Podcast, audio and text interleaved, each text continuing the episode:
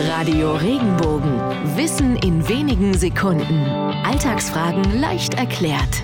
Warum wird unser großer Fuß C auch dicker Onkel genannt? Wahrscheinlich entstand dieser Ausdruck aus einem Missverständnis. Das französische Wort Ongle bedeutet Zehennagel. Wird das Wort mit deutscher Betonung ausgesprochen, hört es sich so ähnlich an wie Onkel. So entwickelte sich aus dem großen C der dicke Onkel.